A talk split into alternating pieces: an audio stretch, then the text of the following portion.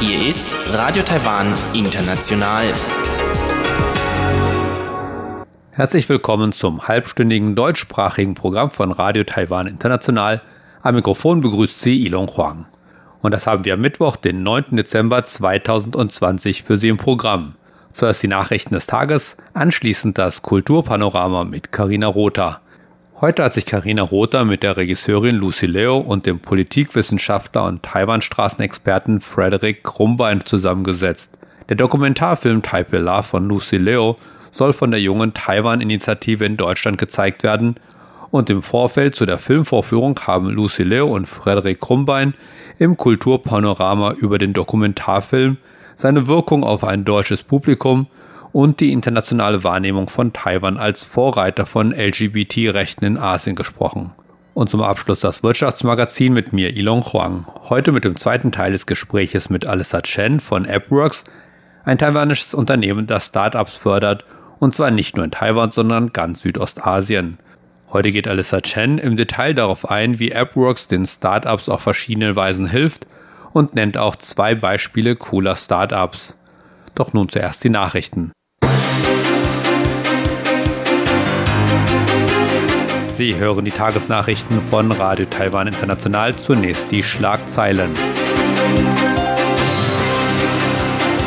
Taiwans Präsidentin Tsai Ing-wen ist auf der Forbes-Liste der mächtigsten Frauen der Welt im Jahr 2020. Gemeinsame Werte bringen Taiwan und die USA zusammen wie nie zuvor, sagt Taiwans Präsidentin Tsai Ing-wen. Scheidende britische Gesandte hofft auf stärkere britisch-taiwanische Zusammenarbeit. Und nun die Meldungen im Einzelnen.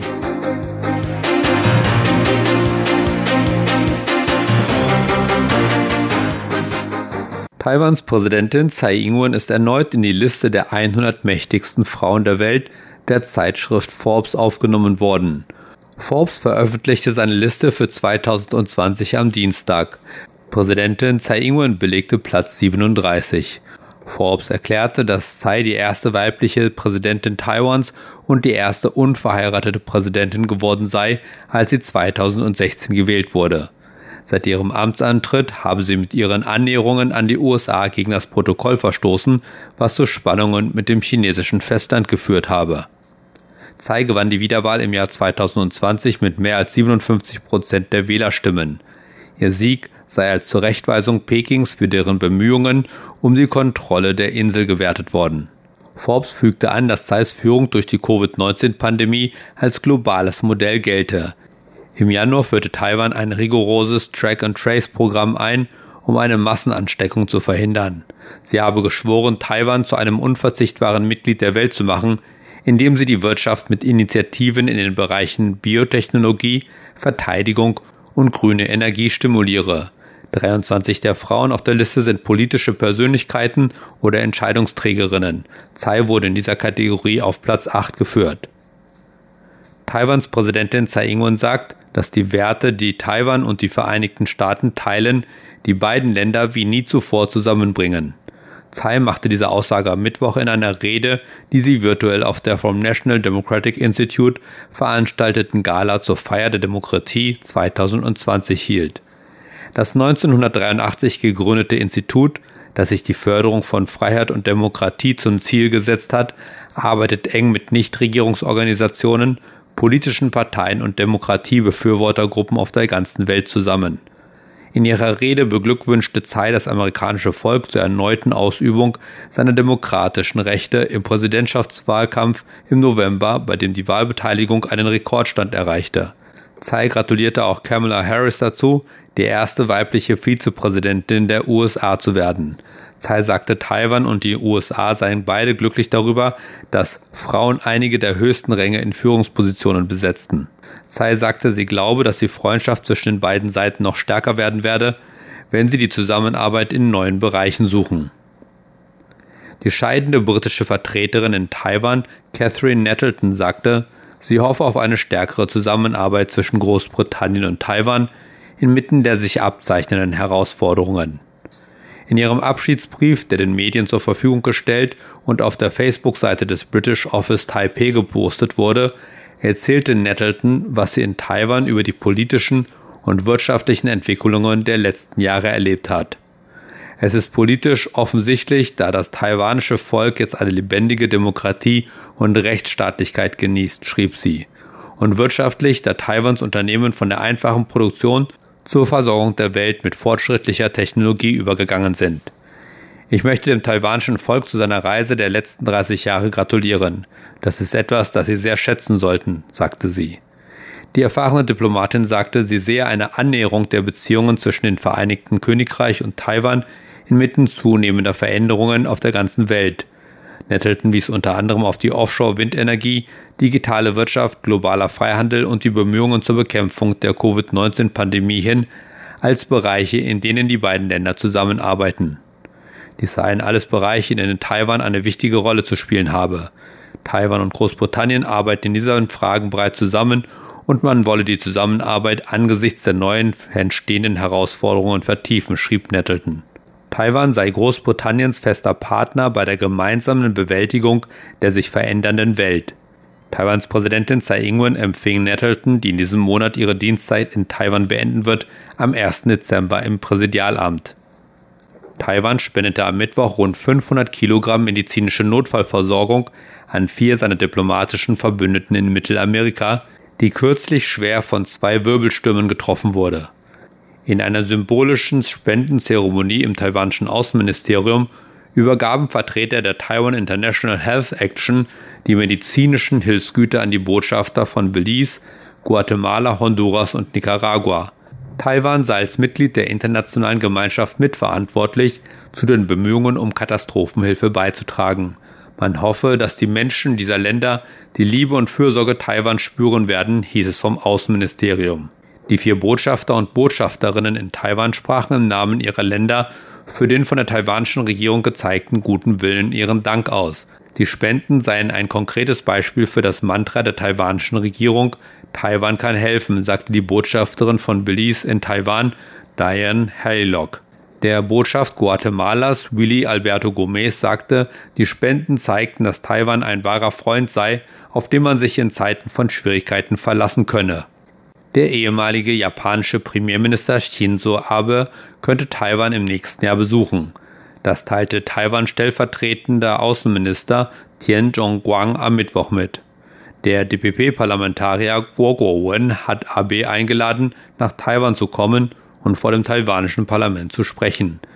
Sollte Abe Taiwan besuchen, wird erwartet, dass er sich mit Beamten treffen wird um zu erörtern, wie Taiwan dabei unterstützt werden könne, dem umfassenden fortschrittlichen Abkommen für eine transpazifische Partnerschaft beizutreten.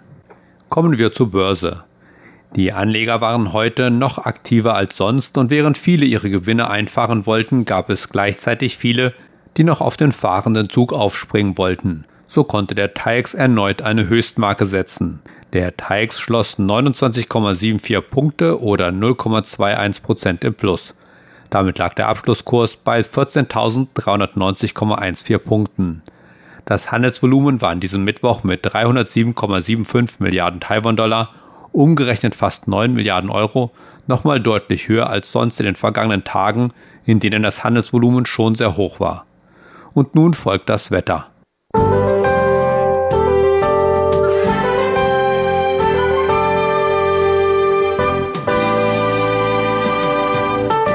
Auch heute war es in den meisten Teilen des Landes stark bewölkt und regnerisch. Nur im Süden lockerte sich zum Nachmittag hin die Wolkendecke langsam auf. Im Norden und Osten war es mit Höchsttemperaturen von etwa 21 Grad etwas wärmer als gestern, während es im Süden mit 24 bis 25 Grad etwas kälter war als am Vortag. Und nun die Vorhersage für morgen, Donnerstag, den 10. Dezember 2020. Im Norden und Osten Taiwans weiterhin stark bewölkt und regnerisch. Im Süden heiter bis wolkig und trocken. Die Höchsttemperaturen erreichen im Norden nochmal 22 bis 23 Grad, während sie im Süden auf 26 bis 29 Grad steigen können. Das waren die Nachrichten des heutigen Tages. Weiter geht es nun mit dem Programm für Mittwoch, den 9. Dezember 2020. Weiter geht es nun mit dem Kulturpanorama und Karina Rotha. Heute hat sich Karina Rotha mit der Regisseurin Lucy Leo und dem Politikwissenschaftler und Taiwan-Straßenexperten Frederik Krumbein zusammengesetzt. Kultur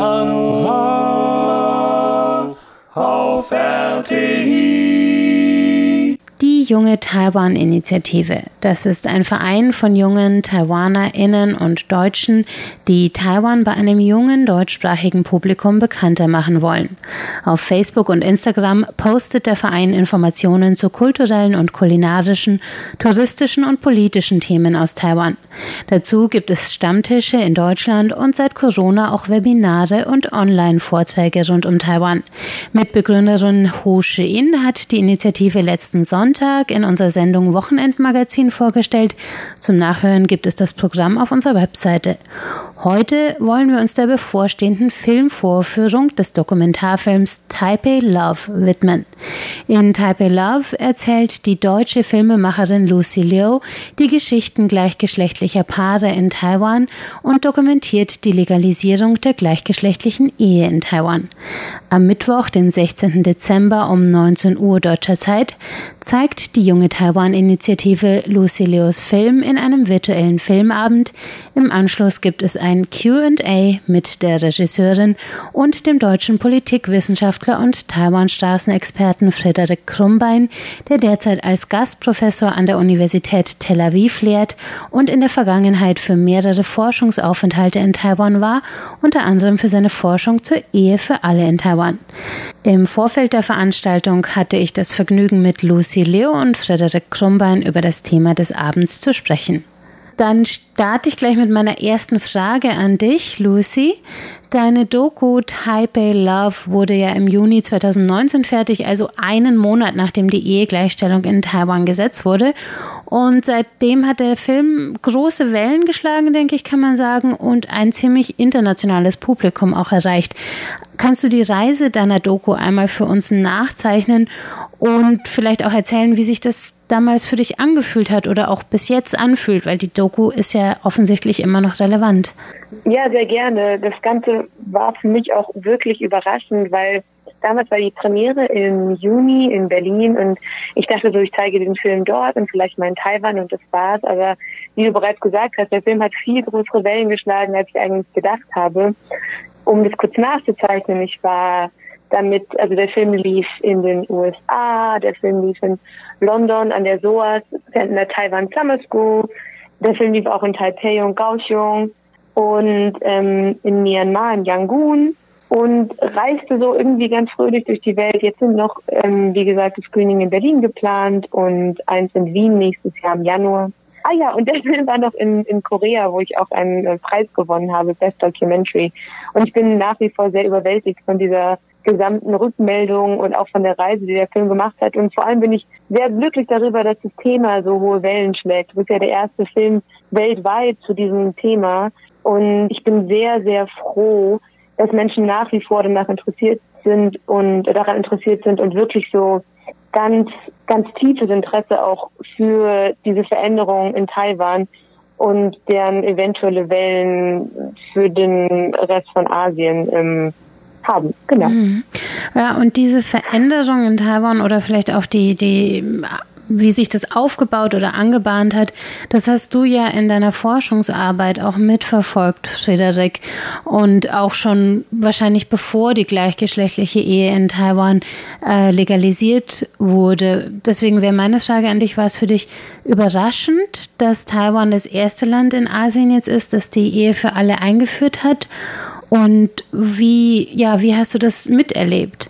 Ja, also überraschend war es insofern nicht, weil Taiwan in dem Bereich der LGBTQ-Rechte schon ein Vorreiter war in Asien, also das heißt weiter war als andere Staaten, zum Beispiel im Bereich der Antidiskriminierungsgesetzgebung. Ähm, also das heißt, äh, und auch an den größten Pride zum Beispiel auch der in Taipei stattfindet. Insofern war es nicht ganz überraschend, dass jetzt Taiwan da das erste Land war. Äh, aber in der Tat natürlich sind mehrere Faktoren zusammengekommen, die da positiv waren, die das beeinflusst haben. Es war natürlich ein Urteil sowas Gerichtes, das äh, in Taiwan die, die Einführung möglich gemacht oder gefordert hat, Basis der Verfassung von Taiwan. Und natürlich dann eine sehr aktive, auch junge Generation, die dafür gekämpft hat.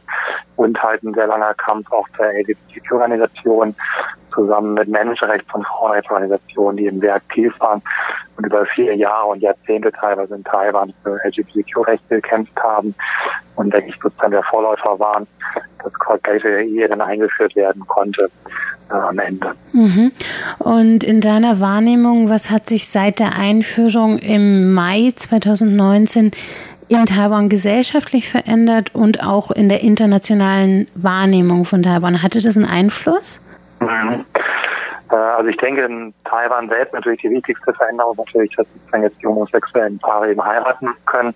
Das ist natürlich sozusagen der wichtigste äh, Impact für die Wohngruppe.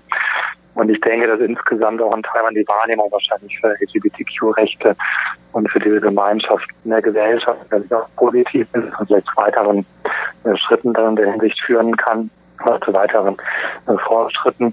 Und ich denke, international hat Taiwan auch mehr Aufmerksamkeit äh, beschert.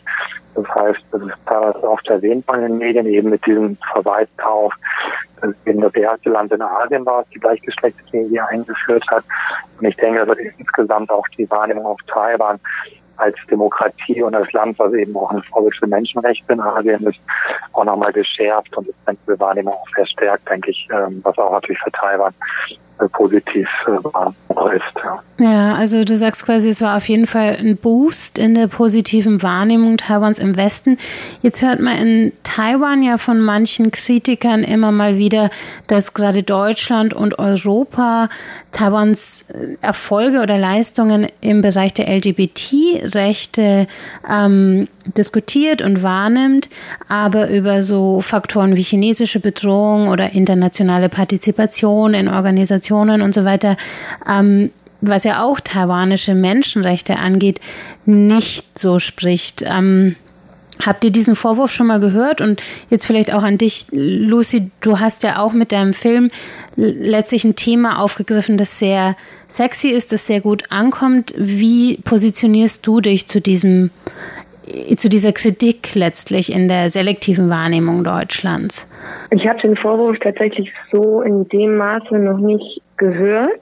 Ich würde aber vielleicht davon ausgehen sagen, dass die ähm, Produktion des Filmes und dann auch die Wahrnehmung und Rezeption des Filmes definitiv dazu führt, dass ein Interesse, also in meinen Augen, dass ein Interesse an Taiwan sehr stark gewachsen ist. Also Menschen, die den Film zum ersten Mal sehen, sagen oft, ich wusste gar nicht, dass Taiwan diese Rolle spielt. Und ich spreche dann zum Beispiel in QAs auch oft die, ähm, den Umgang Taiwans mit Covid an und die fehlenden Partizipationsmöglichkeiten Taiwans in ähm, internationalen Organisationen, jetzt besonders zum Beispiel in der WHO. Also das ist ähm, eine Sache, die in QAs oft gefragt wird und ähm, wo auch irgendwie gezeigt wird, dass es wenig Wissen über Taiwan gibt. Und ich glaube, ich kann diese Kritik ähm, von Taiwanern und Taiwanerinnen durchaus verstehen, dass dieses LGBT-Thema als Soft-Power-Thema total ähm, irgendwie leicht verdauliche Kost ist. Ich meine aber auch, dass man durch den ähm, ja durch das, das Verständnis und durch das Blicken darauf auch den Raum öffnen kann für Diskussion und für einfach eine Wissensgenerierung zu dem Thema, weil ich das Gefühl habe, dass über Taiwan wird gerade derzeit nicht so viel gesprochen und es bis, und deswegen glaube ich, ist es wichtig, so einen ersten Grundstein zu legen, um eine Konversation zu starten. Und ich glaube aber, dass zum Beispiel ähm, die, also die Bedrohung durch China wird in Q&As weniger angesprochen. Also ich glaube, das ist ein Thema, worüber viele Menschen vielleicht in dem Sinne auch nicht so viel wissen. Also sozusagen Thema LGBT-Rechte, Ehe für alle in Taiwan und natürlich auch dein Film, Lucilio Dokumentation Taipei Love, als sozusagen ein, ein Eintrittstor zur Beschäftigung mit Taiwan. Ja, das ist eine sehr spannende Position und ähm, in diesem Sinne weise ich nochmal auf die Veranstaltung nächsten Mittwoch, den 16. Dezember um 19 Uhr hin. Da gibt es die Online-Filmvorführung Taipei Love und danach ein QA mit Lucy Leo und Frederik Krumbein. Und die beiden hörten wir heute im Interview. Vielen herzlichen Dank, dass ihr bei uns zu Gast wart. Dankeschön. Danke. Vielen Dank. Kultur. auf RTI. Zum Abschluss unseres heutigen Programmes das Wirtschaftsmagazin.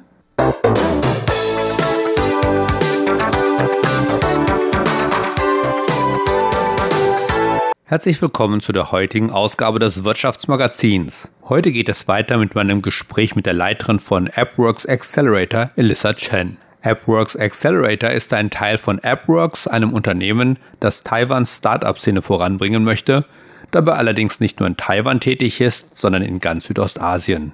Ich möchte wissen, was AppWorks konkret tut, um diesen Startups zu helfen. Before jumping into telling what I'm doing, I want to share um,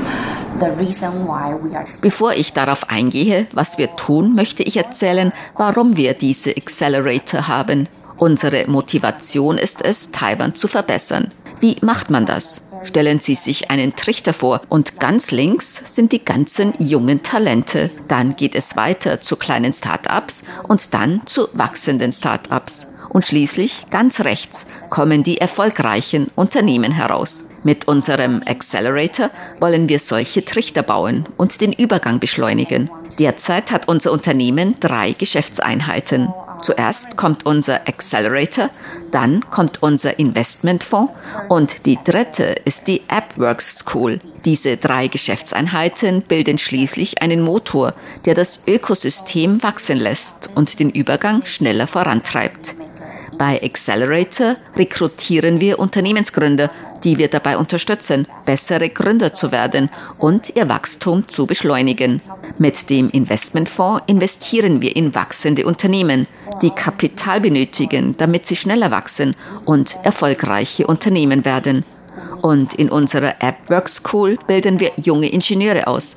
Denn unsere Unternehmen sind alles Tech-Startups und sie brennen darauf, Tech-Talente zu rekrutieren. Wir denken, Ingenieure, die frisch von der Universität kommen, für Start-ups einzustellen, ist nicht so effizient. Deshalb haben wir auch eine Schule gegründet, in der wir technische Ingenieure ausbilden. Und wenn sie fertig sind mit der Ausbildung bei uns, bringen wir sie mit unseren Start-ups zusammen oder mit Unternehmen, die gerade einen digitalen Übergang versuchen. Diese drei Einheiten werden schließlich zu einem Motor. So the three units. Wie helfen Sie den Gründern, bessere Gründer zu werden? You need to understand the founder, they are a group of very special people. So they are very Man muss verstehen, dass diese Unternehmensgründer eine besondere Art von Menschen sind. Sie sind sehr klug, sie sind sehr leidenschaftlich, sie sind sehr selbstmotiviert. Deshalb arbeiten sie nicht für ein Unternehmen, sondern sie gründen selbst ein Unternehmen. Und wir helfen diesen Menschen, indem wir sie zusammenbringen. Wir versuchen, die Gründer mit dem größten Talent und dem größten Potenzial für unser Programm zu rekrutieren, damit sie andere Gründer kennenlernen, die ebenfalls sehr klug und selbstmotiviert sind. Auf diese Weise können sie voneinander lernen, sich gegenseitig motivieren und inspirieren. Wie gesagt, das Erste, was wir machen, ist, den Gründern zu helfen, bessere Gründer zu werden. Als nächstes helfen wir ihnen dabei, ihr Wachstum voranzutreiben. Und wie macht man das? Indem man sie mit den richtigen Menschen zusammenbringt. Und die richtigen Menschen sind Unternehmensgründer wie Sie, aber auch erfahrenere Gründer und Mentoren, also schon erfolgreiche Unternehmer. Außerdem potenzielle Investoren und potenzielle Geschäftspartner. Unternehmensgründer sind keine Studenten mehr, die wir unterrichten müssen. Es sind Menschen, die sich ihre Ressourcen selber suchen können und selber lernen können. Wir müssen nur das richtige Umfeld für sie schaffen. Und gibt es Unternehmen, die sich hier zusammengebracht haben, die tatsächlich zusammenarbeiten? Uh, within our founder community, there's already more than. Ja, das passiert. In unserer Gründergemeinde gibt es schon mehr als 1200 Gründer und einige davon erleben Fehlschläge mit ihren Ideen. Das heißt aber nicht, dass sie nicht talentiert sind. Dann passiert es manchmal, dass mehrere Gründer sich zusammenschließen und an einem Projekt zusammenarbeiten. Das ist zum Beispiel das Start-up Jumbo CV, ein Unternehmen, das sich mit künstlicher Intelligenzüberwachung beschäftigt. Der Gründer kam aus dem Vertrieb, aber sein Partner kam aus dem Bereich KI Maschinenlernen. Sie realisierten jedoch, dass ihnen ein Partner fehlte, der sie mit der Hardware, also den Überwachungskameras, Kameras versorgen konnte. Am Ende taten sie sich mit einem anderen Unternehmensgründer aus unserer Gemeinde zusammen. Der kam ursprünglich von HTC und hatte sich auf die Herstellung von Hardware spezialisiert. Daraus wurde dann ein ganz besonderes Team. Wie funktioniert die AppWorks School? Apple School is very different from Apple's Accelerator. So at Apple's Accelerator for Founders, we AppWorks School ist ganz anders als AppWorks Accelerator. Bei Accelerator bringen wir die Gründer zusammen. Wir unterrichten sie nicht, sondern bringen sie zusammen. Die Teilnehmer an unserer Schule kommen eigentlich nicht aus der Computertechnik. Sie haben meistens ein anderes Fachgebiet. Doch nachdem sie angefangen haben zu arbeiten, haben sie bemerkt, dass sie sich sehr dafür interessieren, Ingenieur zu werden. Deshalb sind sie sehr motiviert, denn das ist es, was sie wollen.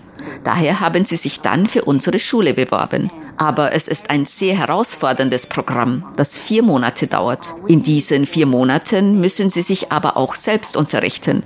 Wir stellen Ihnen Ressourcen und Berater zur Verfügung.